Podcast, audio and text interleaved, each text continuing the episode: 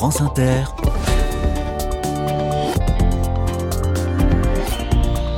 Dorothée Barba.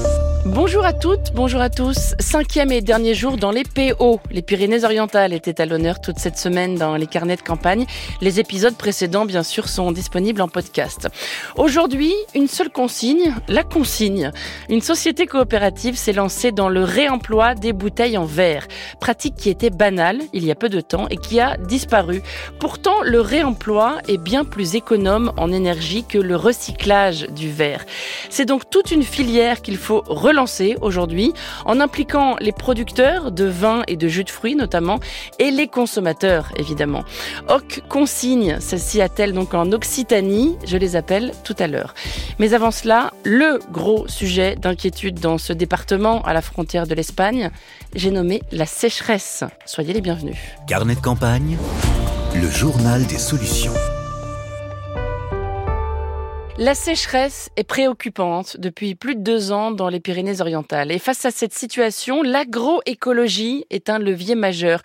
Planter des arbres sur des parcelles agricoles est l'une des solutions.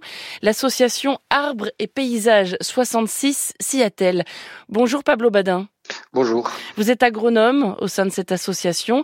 Alors j'ai regardé en vidéo une conférence dans laquelle vous exposez votre démarche et vous commencez par ce constat. Dans les Pyrénées-Orientales, soit il ne pleut pas du tout, soit il pleut des halbardes.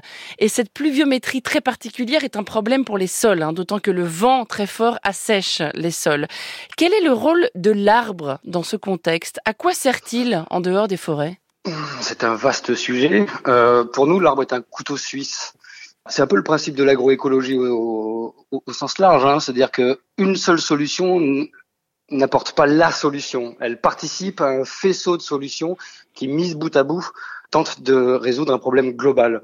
L'arbre, c'est un parasol, c'est un parapluie, un, il infiltre les, la, pluviométrie, il freine le vent. Vous parliez d'érosion hydrique et éolienne, il, tente à freiner ces deux processus. Il tend à, c'est des, réservoirs de biodiversité, des corridors, mais aussi il a un rôle sur la vitalité et la fertilité des sols, notamment via cette biodiversité parfois méconnue, mais qui a le vent en poupe, que sont les mycorhizes et qui m'intéressent particulièrement. Mmh.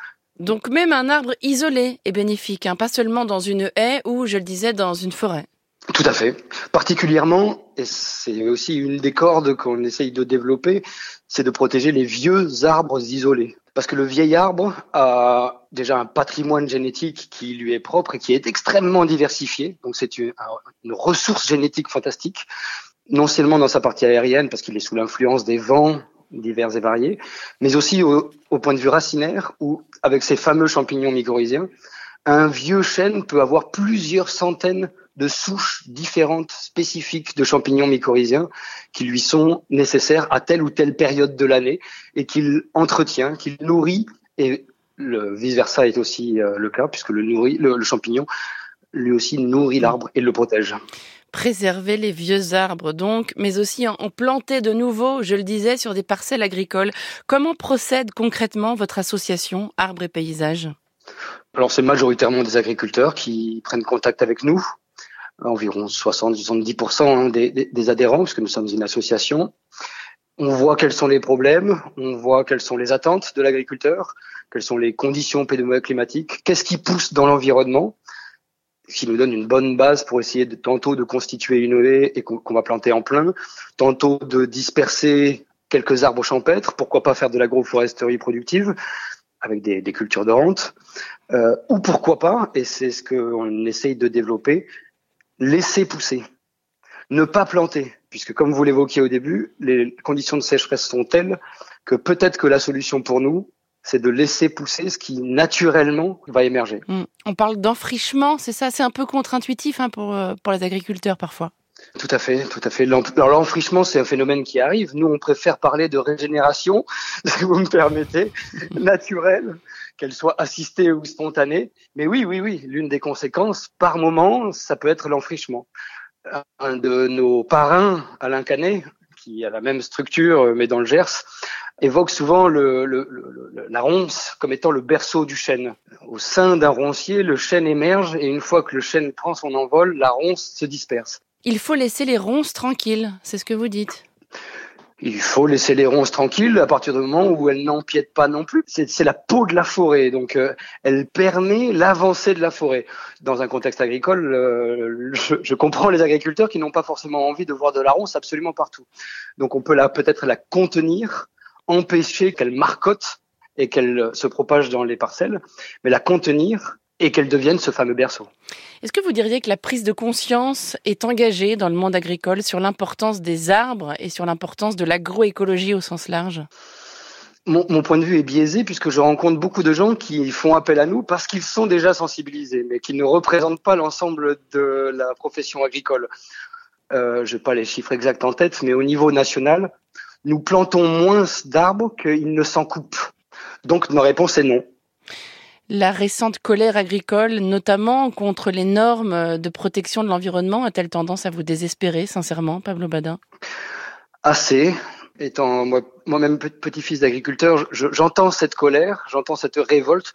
J'espère par contre qu'elle ne se fera pas au détriment de ce mouvement qui est créé depuis quelque temps, mais qui s'appelle l'agroécologie, et qui tente de concilier le côté agronomique de la chose, les rendements, la fertilité, avec l'écologie. L'agroécologie, elle permet de rassembler tout et elle est économiquement viable. Et de toute manière, si on veut tenter de reconstituer un tout petit peu le cycle de l'eau, il va falloir laisser pousser les arbres parce que ce sont eux qui font que les pluies tombent. Toutes les plantes qui poussent par leur transpiration. Les sols, quand ils ont encore de l'eau, de l'humidité par évaporation, ce sont eux qui génèrent les pluies. Donc c'est pas la pluie qui fait pousser les arbres, mais ce sont les arbres qui font tomber la pluie. Ils l'appellent en tout cas. Votre association a-t-elle besoin d'aide ou de soutien? Mmh, Toujours, toujours, toujours. Dieu merci, on a des partenaires institutionnels. De merci, nous avions des, nous avons des mécènes Surtout, Dieu merci, il y a des agriculteurs euh, qui ont pris ce problème à bras le corps et qui plantent. Mais pour vous donner un ordre d'idée, si on voulait, suit les chiffres d'Hervé Covès, il faudrait planter 40 arbres, arbres par hectare, soit 2 800 000 pour toute la surface agricole utile du département. Au rythme où nous sommes, il nous faudrait 186 années. Donc voilà l'ampleur du chantier. Association Arbres et Paysages 66. Merci beaucoup Pablo Badin. Merci beaucoup à vous. Et bonne continuation. Bon courage. Merci vous aussi. France Inter. Carnet de campagne. On croit bien faire en triant nos déchets en verre, en les jetant dans la poubelle prévue à cet effet, mais on oublie le bon sens et l'énergie considérable nécessaire pour recycler ces bouteilles, pour les détruire et en fabriquer de nouvelles. Un peu de bon sens donc, avec le retour de la consigne. Bonjour Sophie Graziani-Roth. Oui, bonjour Dorothée. Vous êtes la cofondatrice de Hoc Consigne, qui s'écrit OC apostrophe, comme dans Occitanie. C'est une société coopérative qui croit en la consigne. Dites-moi d'abord, est-ce qu'on est vraiment sûr que le recyclage mobilise plus d'énergie que de nettoyer les bouteilles, les transporter et les remplir à nouveau? Et oui, ça, on en est bien sûr. Et là, c'est pas Hoc Consigne qui le dit, mais c'est l'ADEME, donc l'agence de transition écologique, qui a fait des analyses de cycle de vie pour ça, en comparant les deux systèmes. Et effectivement, quand on casse une bouteille pour recyclage, aujourd'hui, on n'a pas le choix. Hein. c'est la seule euh, solution possible, pratiquement, euh, avant qu'on existe. Et on casse une bouteille souvent en bon état. C'est ensuite chauffé à 1500 degrés pendant 24 heures. On réinjecte du sable pour fabriquer une bouteille identique à celle qu'on a cassée. Alors que le réemploi, ça consiste à garder cette bouteille, la laver simplement et la remettre en circulation. Et ça utilise deux fois moins d'eau que le recyclage, paradoxalement, euh, cinq fois moins d'énergie et ont des émissions de CO2 qui sont réduites de 77%. Mm. C'est des chiffres de l'ADEME. Après, quand on n'a pas le choix, il faut évidemment recycler. Ça, c'est, il faut, on dira jamais euh, trop. Il faut continuer à recycler. En revanche, il y a effectivement une pratique qui est plus vertueuse. C'est du coup la consigne ou le réemploi des bouteilles. Alors l'ambition de votre entreprise, de votre société coopérative, c'est donc de relancer le réemploi sur une partie de l'Occitanie, hein, qui est la partie est, qui va du Gard aux Pyrénées-Orientales, en passant par l'Aveyron, l'Hérault et l'Aude. Comment procédez-vous concrètement? Où lavez-vous les bouteilles pour ensuite les remettre en circuit? Alors déjà, j'arrive à la conclusion. Où on lave aujourd'hui, c'est enfin dans notre usine de lavage. Parce que ça fait trois ans, comme vous disiez, qu'on a démarré. En fait, on a repris une association et ça y est, aujourd'hui, tout est en ordre de marche avec une usine de lavage qui est fonctionnelle euh, depuis six mois, donc qui est basée euh, à côté de Montpellier. Donc pour que ça marche, qu'est-ce qu'il faut? Il faut euh, des producteurs qui s'engagent dans le réemploi de leurs bouteilles, donc des vignerons, des brasseurs, producteurs de jus, etc. Donc on les accompagne dans cette démarche. Première étape. Ensuite, du côté des magasins, pareil, les magasins peuvent devenir des points de collecte. Et avec eux, du coup, on, on, s'attelle à collecter, à récupérer les bouteilles qui sont mises sur le marché. Et ensuite, nous, on les collecte, on les lave et on les remet en circulation localement. Comment est-ce que le consommateur peut savoir que la bouteille est consignable? Alors en fait, c'est très simple. Quand la bouteille respecte tous les critères pour être euh, donc réemployable, euh, les producteurs apposent un picto du réemploi. C'est un pictogramme national qui existe depuis environ deux ans. Ça ressemble à une étoile avec une bouteille au centre. Pour le consommateur, il l'identifie de manière très très claire et immédiate et il sait que cette bouteille-là, il faut la rapporter. Ce qui ne pourra pas rapporter toutes ces bouteilles en verre, malheureusement, pas aujourd'hui. Mais s'il y a ce picto, elle est réemployable. Voilà, c'est un grand mouvement hein, de retour à la consigne qui doit impliquer évidemment les producteurs, les magasins et les consommateurs. Est-ce que vous sentez sincèrement une prise de conscience? Ah oui, oui, c'est très important. Bah, effectivement, c'est une préoccupation actuelle euh, importante. Il se trouve que le retour de la consigne, c'est aussi très demandé par les Français.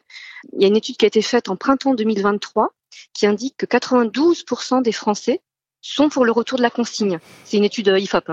Mais pour ça, il faut que ce soit possible et le plus simple possible pour euh, les consommateurs. On voit bien si évidemment il faut faire 15 km pour acheter une bouteille réemployable et la rapporter encore à 10 km plus loin, ça ne marche pas. Mm. Donc il faut qu'on soit au plus proche des consommateurs. Et l'un des enjeux, bien sûr, c'est les points de collecte. Combien en avez-vous chez Hoc Consigne en Occitanie? Alors aujourd'hui, on en a plus de 80, je ne vais pas vous dire de bêtises. C'est majoritairement des magasins bio, par exemple, tout le réseau Biocop à ce jour euh, est engagé dans la démarche, même dans toute la France. Hein. Et euh, les magasins Biocop d'Occitanie, de, Est Occitanie, sont tous points de collecte aujourd'hui. Donc il y a d'autres réseaux qui s'y impliquent. Je pense à la Giclair par exemple et d'autres réseaux. Et demain, enfin là même en 2024, il faut démarrer dans la grande distribution aussi. Si on prend un peu de recul, on, constate que rapporter sa bouteille à la consigne, c'était une habitude, tout ce qui est de plus banal en France dans les années 60. On l'a perdu cette habitude, mmh. et c'est toute une filière qu'il faut relancer aujourd'hui. C'est pas un peu désespérant, franchement? Ouais, c'est effectivement en désespérant, je, je dirais pas ça parce que sinon on avance. Vous ne seriez pas là, je sais. non, mais vous avez raison. Quelle énergie perdue. Enfin, c'est le cas de le dire d'ailleurs. Euh, ça fait 30 ou 40 ans que la consigne a disparu et en fait on réinvente la poudre. Donc il faut tout réinventer. Il faut une énergie de fou pour bouger les lignes partout. On est convaincu qu'il faut y aller. Oui, il faut vraiment une énergie quotidienne. OC Consigne, société coopérative. Donc, on, trouvera toutes les infos hein, sur vos points de collecte de bouteilles et le lien vers votre site à la page des carnets de campagne. Merci beaucoup, Sophie Gradiani-Roth. Merci beaucoup à vous, Dorothée. Et bonne journée. Au revoir. Merci, au revoir.